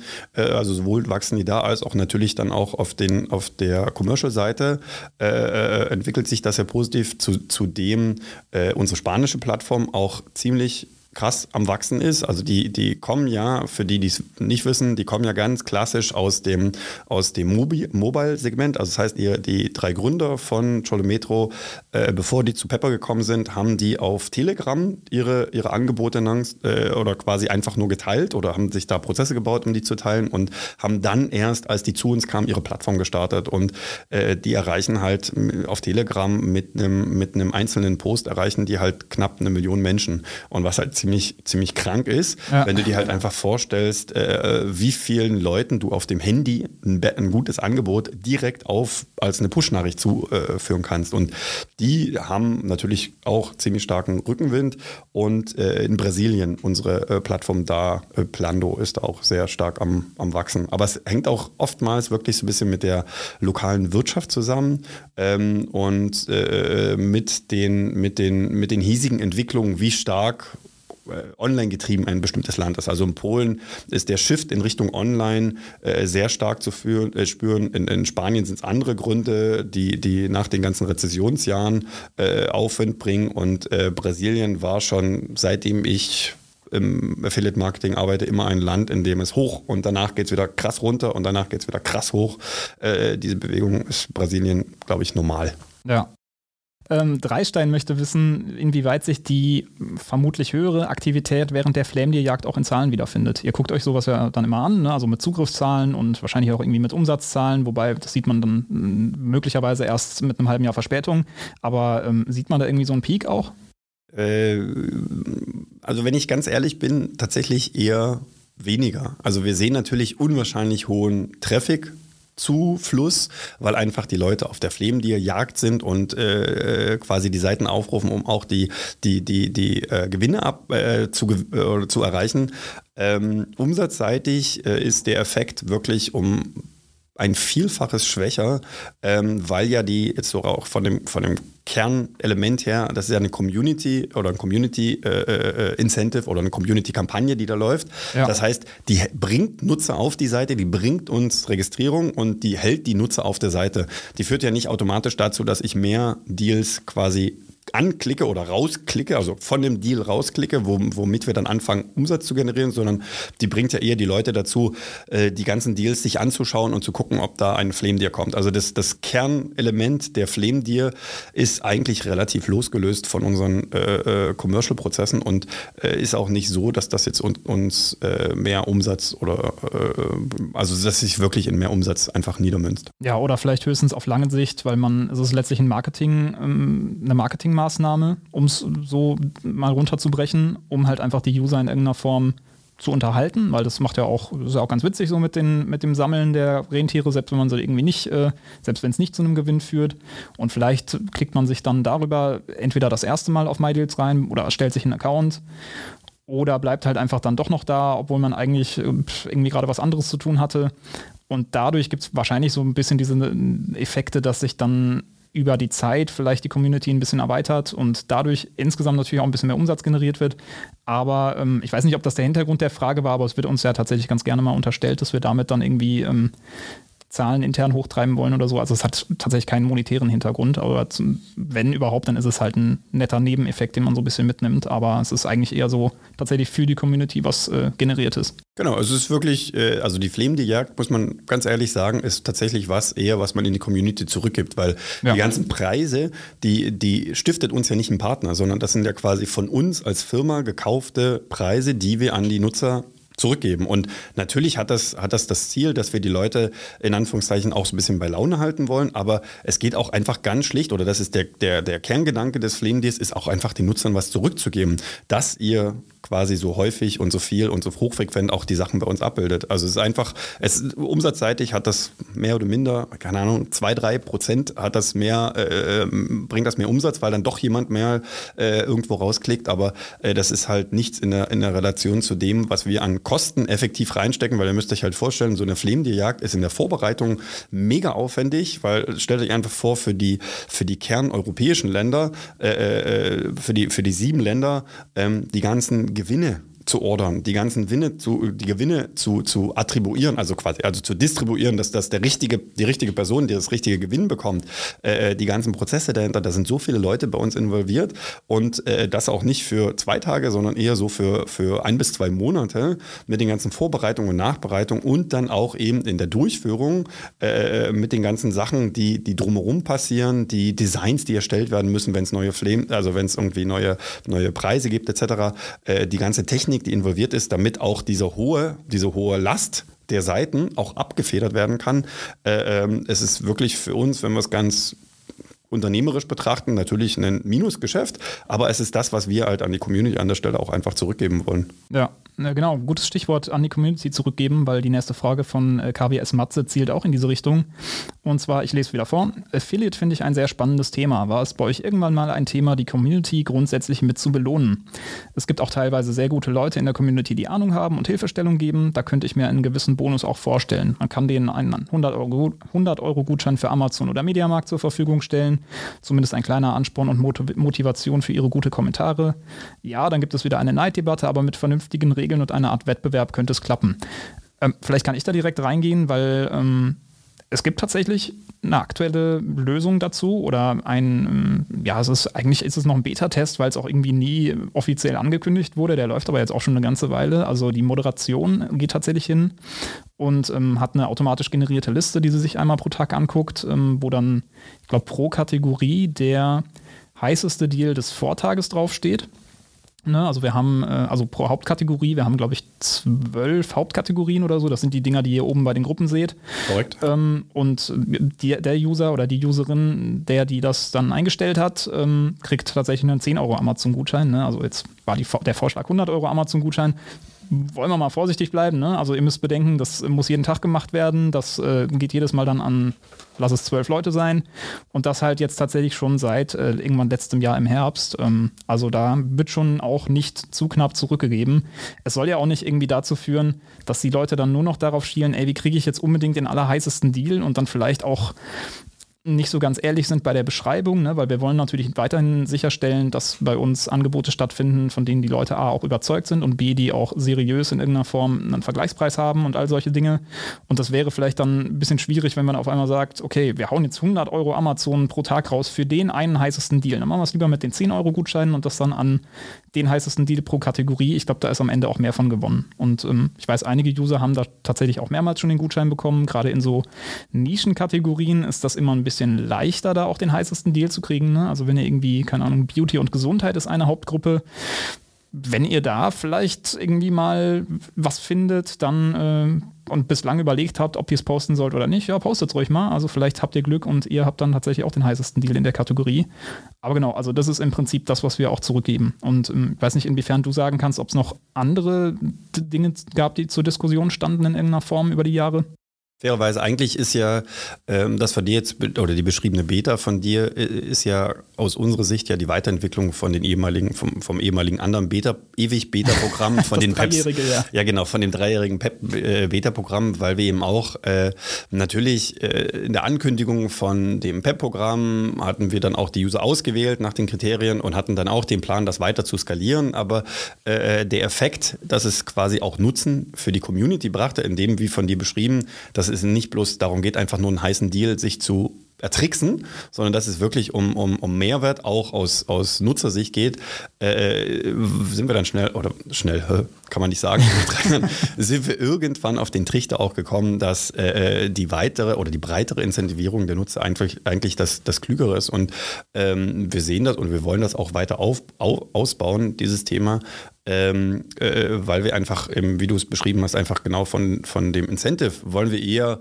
das nette, in quasi das nette kleine Incentive geben und das lieber häufiger, statt einmal die 100 Euro und äh, dann, keine Ahnung, bist du gesperrt für die nächsten zwei Jahre, weil du einmal die 100 Euro bekommen hast. Und es ist halt immer, also wir wollen, wir wollen natürlich auch was zurückgeben, aber wollen das in sinnvoller Weise machen, weil wir uns natürlich dann auch, weil wir natürlich dann auch nicht in die andere Richtung kippen wollen und äh, quasi einen, einen Amazon 2017 Effekt haben wollen und äh, quasi nur hinterher schmeißen, damit irgendwas gemacht wird. Damit ist halt in langer Sicht auch nicht, weil dann, dann, dann schwillt die Moderation wieder an an, weil sich jeder über diese, diese gottlosen Deals äh, beschwert, die dort, die dort abgebildet werden und diese Trillionen Duplika äh, Dupli Duplikate von irgendwelchen Angeboten. Ähm, damit ist am Ende des Tages auch niemand geholfen, weil äh, dadurch ist halt auch nicht der, der, wie sagt man, der, der, ähm, äh, die Zufriedenheit in der Community auch nicht, nicht wirklich äh, stimuliert, sondern eigentlich es geht ja darum, dass wir den Leuten, wie es von dir beschrieben ist, eher äh, hofieren wollen, die uns über die Nische einfach neue Impulse, neue Kategorien helfen mit aufzubauen, weil gerade wie von dir beschrieben, das Thema äh, äh Beauty ist, ist definitiv unterrepräsentiert. Und äh, so als Tipp ist tatsächlich das relativ schlau, sich mal Gedanken zu machen, welche Deals sind da drin und mit welchen Deals man vielleicht in der Kategorie noch äh, die Kategorie mit aufbauen kann, weil das ist ja das, was am Ende des Tages allen Nutzen stiftet, wenn man eben auch Tipps dahin bekommt. Absolut, ja, genau. Äh, Foxhunter möchte wissen, ob es mal Ideen gab, mit Herstellern zusammenzuarbeiten und eine Produkt und von Produkten eine MyDeals-Edition herauszubringen, um somit auch als richtige Marke aufzutreten. Also man nimmt zum Beispiel irgendwas, was sich gut verkauft und passt es dann optisch an die MyDeals. CI an und verkauft es dann mit ein wenig Rabatt. Ja. Er denkt konkret an die Amazon-Version der Logitech, Logitech MX Master Maus. Ja. Da gibt es eine Variante mit einem Amazon-Logo drauf. Haben wir sowas auch schon mal überlegt, mit dem Kroko drauf oder in irgendeiner Form ein MyDeals-Tarif oder sowas? Ja, ja, also de definitiv, wir, also wir haben und äh, also wir haben darüber nachgedacht, logischerweise, und äh, wir haben auch Sachen umgesetzt. Wir haben im, im, im Handybereich hatten wir mal ein Projekt gelaufen, äh, am Laufen, das hieß Mobinho, was wirklich die äh, MyDeals äh, äh, Tarif Empfehlung äh, werden sollte. Es ist dann leider auf Partnerseiten gab es dann Umstrukturierungen, andere Prioritäten etc., die das dann leider so ein bisschen äh, haben sterben lassen, weil wir am Ende des Tages, wir bieten die Plattform, wir bieten die, die, den Zugang, äh, wir müssen aber von den Partnern wie immer die Angebote bekommen. Und das muss darauf fußen, dass die Angebote, äh, dass die Partner auch bereit sind, mitunter bei den Angeboten in den Schmerzbereich zu gehen. Und wenn jetzt gerade in, in, in, den, in den Handytarifen, äh, wenn jetzt gerade einfach der, was weiß ich, 5 Gigabyte Preis gerade auf der Plattform einfach 5 Euro sind, dann musst du da nicht als MyDeals Empfehlung 10 Euro für einen 5 Gigabyte gehen. Das, das funktioniert halt einfach nicht. Und das ja. war leider so ein bisschen das, was es zum Sterben gebracht hat. Wir hatten auch mal, oder wir überlegen da äh, jetzt quasi schon länger drüber, ähm, hatten auch mal äh, mit, mit einigen Banken Banken gesprochen, ähm, ähm, ob so ein Projekt wie eine MyDeals, äh, äh, wie eine MyDeals äh, ähm, äh, Bonuskarte oder Kreditkarte mit MyDeals äh, Komponente sinnvoll, sinnvoll sein kann. Da ist es tatsächlich, also das ist so ein, auch so ein ewige Beta, dass tatsächlich die Bankenprozesse sind, äh, ich würde sagen, todeslahm und todeslang. da tatsächlich hängt es an Regularien, da müssen irgendwelche Provider mit eingebunden werden, weil der Kerngedanke ist, ist relativ einfach. Wir bringen eine MyDeals Kreditkarte raus und äh, wenn du bei Shop, was weiß ich, Mediamarkt einkaufst, kriegst du auf deinen Einkauf, egal ob du online oder offline äh, einkaufst, kriegst du einen Cashback. Äh, ist, ist tatsächlich von, von der Logik her relativ einfach und auch äh, äh, quasi verständlich, dass es auf der einen Seite bringt es einem Mediamarkt was, weil du generierst mehr Umsatz, es bringt dem Nutzer was, weil du hast halt einen, einen Incentive und natürlich uns als Plattform ist es halt ein Nachrichtenwert, deswegen also können wir gerne darüber berichten und macht ja auch wieder gute Deals. Leider ist halt die Umsetzung tatsächlich deutlich schwieriger, als wir es uns immer dachten oder als wir es angenommen hatten, weil diese Querverbindung mit Bank und dann Transaktionen bei einem, bei einem POS-Terminal, also bei einem, bei einem Kartenterminal in einem Mediamarkt zu machen und da einen Abgleich hinzubekommen, das sind relativ viele Hürden, die da über, überwunden werden müssen. Und da braucht man auch viel Rückenwind auf äh, Banken oder von Bankenseite, dass da jemand wirklich Bock hat auf sowas, äh, äh weil da sind Entwickler eingebunden, da muss mit irgendwelchen Regulatoren gesprochen werden, etc. Also das sind tatsächlich Sachen, die wir äh, avisieren oder immer wieder mal avisieren, aber die dann manchmal auch einfach wieder aus Gründen in den Schubladen verschwinden. Mhm. Ja, es wurden auch tatsächlich schon konkrete Vorschläge an mich herangetragen für den äh, Consumer Electronics Bereich. Also ich erinnere mich zumindest an zwei Fälle, in denen die Anfrage kam, hey, wollen wir nicht einen MyDeals PC machen mit Händler XY, ich nenne jetzt keine Namen. Ähm, also quasi so nach dem Vorbild, man kennt das von Golem zum Beispiel, es gibt einen Golem-PC, es gab früher die GameStar-PCs, ich weiß nicht, ob die das noch haben. Also, dass man im Prinzip einen Fertigrechner, der in irgendeiner Form zusammengestellt ist, brandet auf die, auf die, auf die Marke und dann halt idealerweise ein gutes Preis-Leistungs-Verhältnis bei rumkommt. Erfahrungsgemäß ist das bei den soeben genannten nicht unbedingt immer der Fall und ähm, das war wahrscheinlich auch das, was das Produkt dann, äh, Projekt dann zum Liegen hat, äh, gebracht hat, dass ich dann einfach gewisse Vorstellungen damit irgendwie kommuniziert habe, okay, da muss das, das, das rein und das darf das kosten und dann hat äh, der Marketingmensch, der das ursprünglich vielleicht mal auf deren Seite für eine gute Idee hielt, hat das dann weitergetragen an den Category Manager und der hat sich das angesehen und den Kopf geschüttelt und äh, dann ist es im Brief, äh, im, im, äh, im, Papierkorb gelandet. Also so stelle ich mir das zumindest vor. Ne? Also ist halt auch tatsächlich dann schwierig, ähm, weil wenn wir was mit MyDeals branden, dann muss da auch MyDeals drinstecken. Auf gut Deutsch, es muss halt ein Deal sein und es darf es nicht woanders irgendwie günstiger geben. Korrekt. Also es ist tatsächlich so, dass, dass diese Anfragen oder Ideen von Händler- oder Markenseite äh, sind viel schneller geboren und äh, äh, also geboren heißt, dass, wie du gesagt hast, so ein Marketingmensch sich sowas ausdenkt oder sowas machen will. Wenn es dann in die Details geht, wenn es dann in die, keine Ahnung, Umsetzung oder sowas geht, ist oftmals tatsächlich das Problem, dass dort eben auch, wie ich es vorhin schon beschrieben habe, nicht immer alle Abteilungen miteinander arbeiten oder, oder quasi füreinander arbeiten oder in die gleiche Richtung arbeiten, äh, äh sondern mitunter ist dann auch eher das Fragezeichen groß und äh, dann werden einfach Themen die vielleicht im Kern eine gute Idee sind, äh, nie umgesetzt. Ja. So, äh, eine Frage, die äh, regelrecht philosophisch ist. Ich weiß nicht, inwiefern wir da detailliert drauf eingehen können. Ich stelle sie trotzdem mal, weil sie einfach schön formuliert ist. Also, der Zobel fragt. Meine Frage zielt auf die Entwicklung der Konsumgesellschaft und MyDeals als Blüte derer ab. Können wir in Zukunft mit den verfügbaren Ressourcen eine Wachstumsgesellschaft bleiben und wie? Bei allem, was in den letzten Jahren in die Öffentlichkeit getragen wurde, in Klammern Klima, Overshoot Day, Holocene Extinction macht es mir eher den Eindruck, dass wir entweder mittelfristig mit Einschränkungen leben oder die Entwicklung führt zu massiven Veränderungen, was uns unterm Strich die Lebensgrundlage nimmt. Also wie gesagt, sehr philosophisch. Was wäre so deine persönliche Einstellung dazu? Also klar, man muss einfach sagen, wir sind mit MyDeals, wir bedienen den Luxusbereich. Nicht insofern, dass wir, keine Ahnung, Yachten verkaufen oder Villen, aber wir verkaufen bzw. wir bewerben oder bringen an den Mann primär Produkte, die man nicht unbedingt zum Überleben braucht. Vielleicht jetzt mal von Lebensmitteln abgesehen. Ähm, ist das eine Spirale, die sich irgendwann in den eigenen Schwanz beißt und was können wir dagegen machen? Also dieses Thema haben wir tatsächlich auch gerade gerade mit Hinblick auf diese, diese Entwicklung in Richtung Nachhaltigkeit und da bekommen wir auch von verschiedenen Partnern auch, auch äh, äh, Anfragen in die Richtung, was man da machen kann und wie man da machen kann. Also setzen uns dem schon auseinander. Meine persönliche Meinung ist, dass es quasi das Angebot wird es von der Urzeit bis in die Neuzeit oder bis in die Zukunft immer geben. Das heißt, es wird immer irgendjemand auf dieser Welt geben, der ein Bedürfnis hat, irgendein Angebot herzustellen, sei es, weil er einen Lagerdruck hat, sei es, weil er einen Preisdruck hat, sei es, weil er einfach äh, irgendwelche Ziele erreichen muss. Also dieser Mechanismus von Angebot und Nachfrage, solange wir in unserer freien Marktwirtschaft bleiben, äh, äh wird es diesen, diesen Mechanismus immer geben.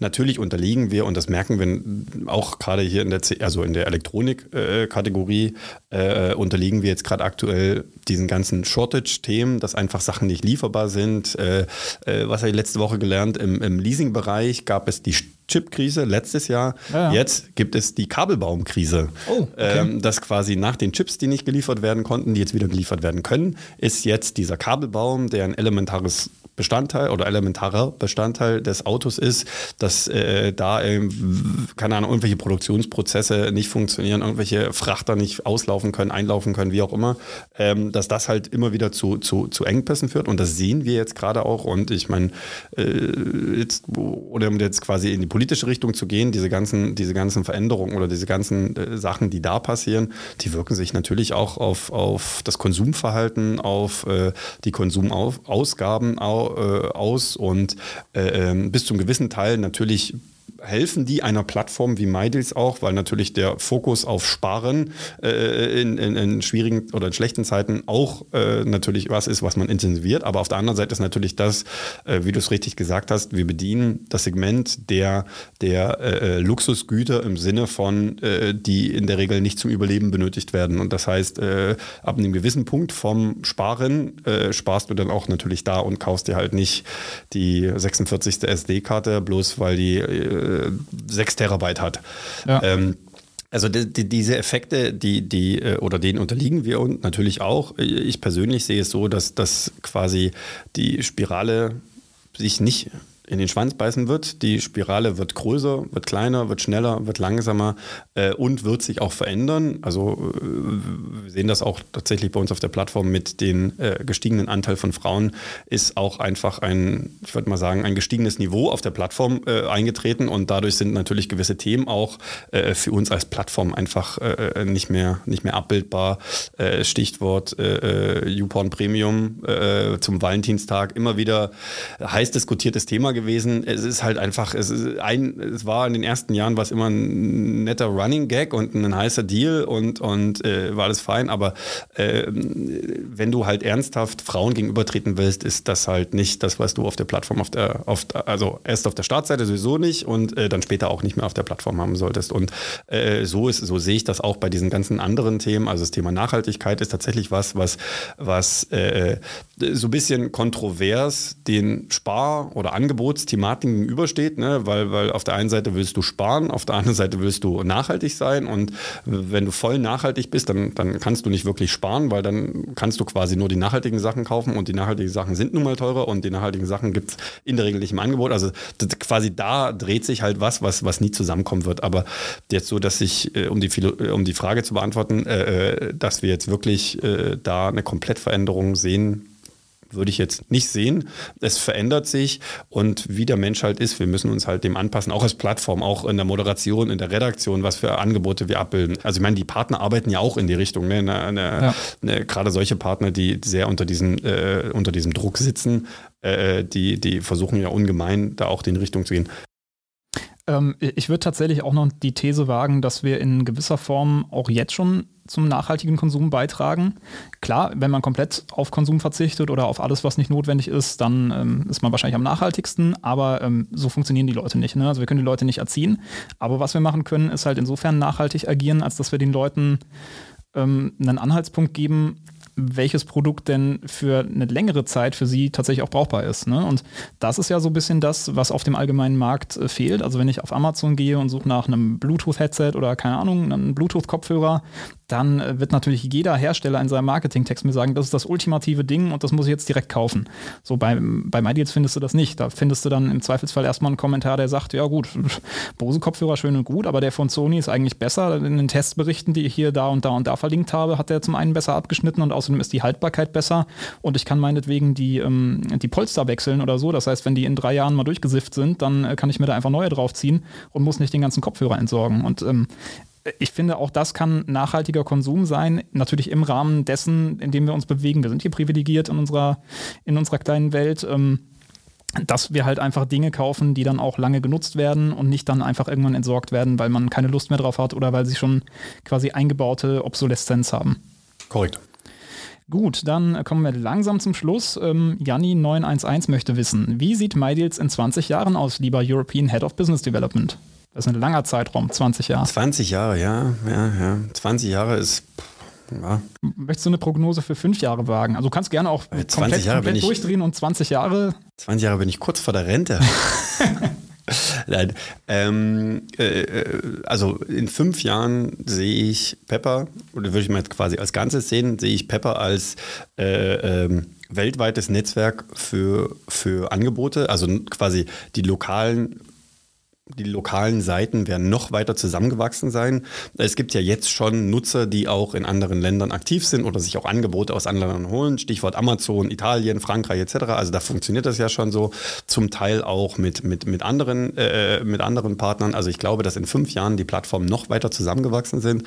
Ähm, ich glaube, oder ich könnte mir vorstellen, dass in 20 Jahren es wirklich nur noch eine Plattform gibt, ähm, die da quasi da ist, wo man dann, wie wir es jetzt mit den Kategorien haben, wo du dann quasi Länderunterkategorien hast, wo dann alles dann stattfindet, wie auch immer das aussieht.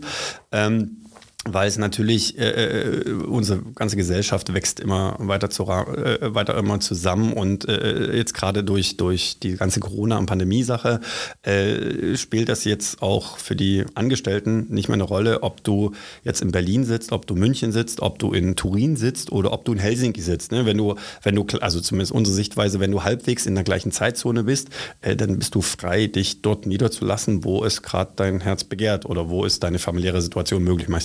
Ähm, also von daher glaube ich schon, dass das in 20 Jahren es einfach komplett zusammengewachsen wird.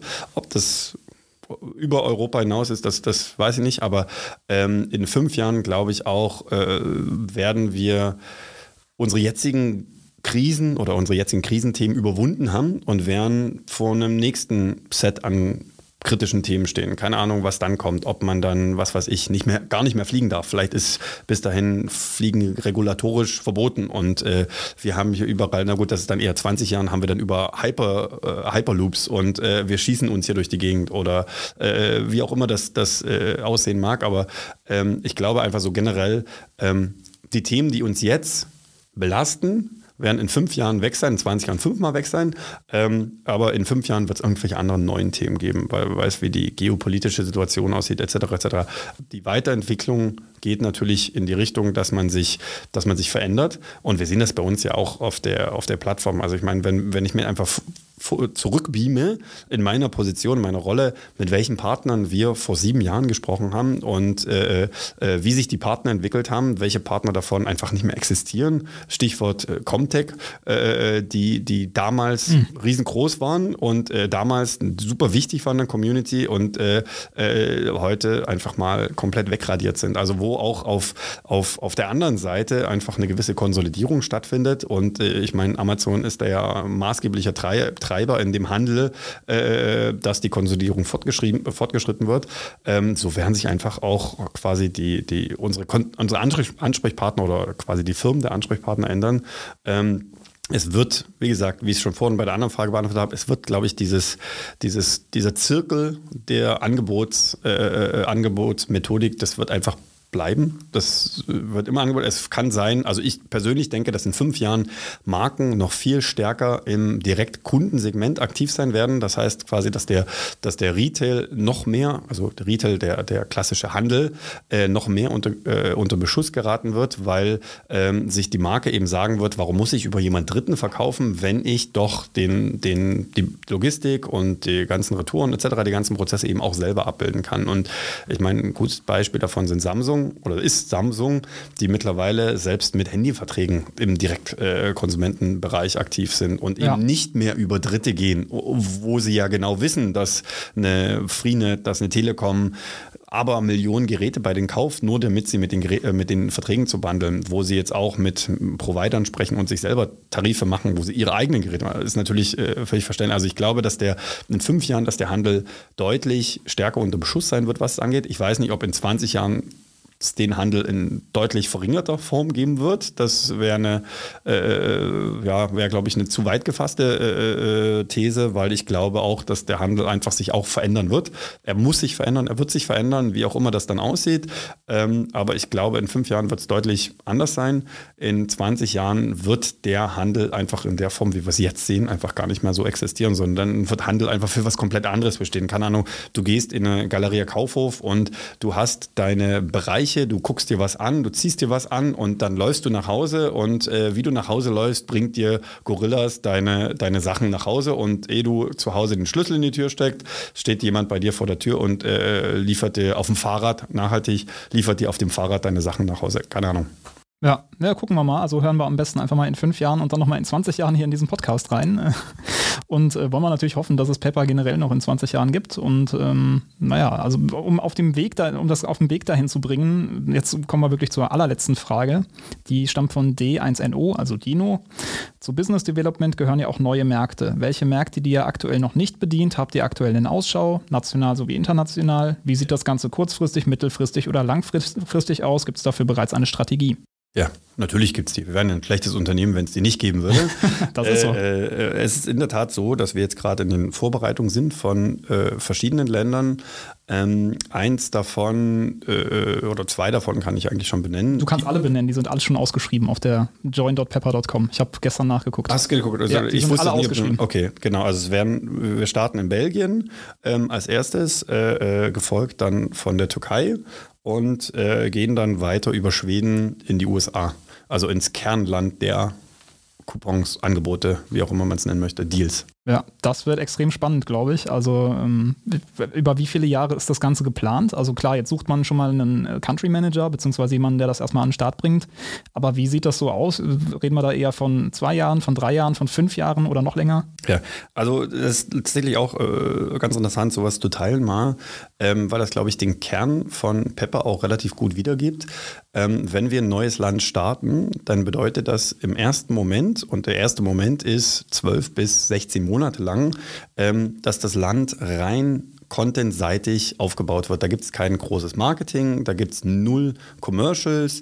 Es wird geguckt, ob man vielleicht mit Affiliate irgendwo automatisiert vielleicht ein bisschen Geld verdienen kann, wenn irgendwas passiert. Aber äh, es, es, es, es, gibt keine Umsatzerwartung an die Länder, es gibt keine Wachstumserwartung umsatzseitig an die Länder, sondern es gibt eine reine Wachstumserwartung trafficseitig und community-seitig. Das heißt, wir setzen den Fokus tatsächlich bei allen neuen Ländern komplett darauf, dass die Community geboren werden soll und wachsen soll, ähm, weil wir genau nichts davon halten, in ein neues Land zu gehen, äh, äh, viel Geld zu investieren in irgendwelche Werbekampagnen etc. oder sowas, ähm, die am Ende des Tages dir Traffic reinspülen, der aber komplett dein Haus durchspült und hinten wieder rausläuft, äh, weil das A nicht unser, unser, unserer Philosophie entspricht, wie wir äh, Länder betreiben und B auch nicht der Philosophie entspricht, wie wir, wie wir Länder aufbauen. Das heißt, äh, der, der Fokus, wir suchen jetzt quasi Country Manager, die ja das contentseitig aufbauen, ähm, aber wir legen aktuell null Fokus auf irgendwelche äh, kommerziellen Interessen in den Ländern. Es kann auch sein, dass wir die Länder nach zwölf Monaten einfach wieder einstellen werden,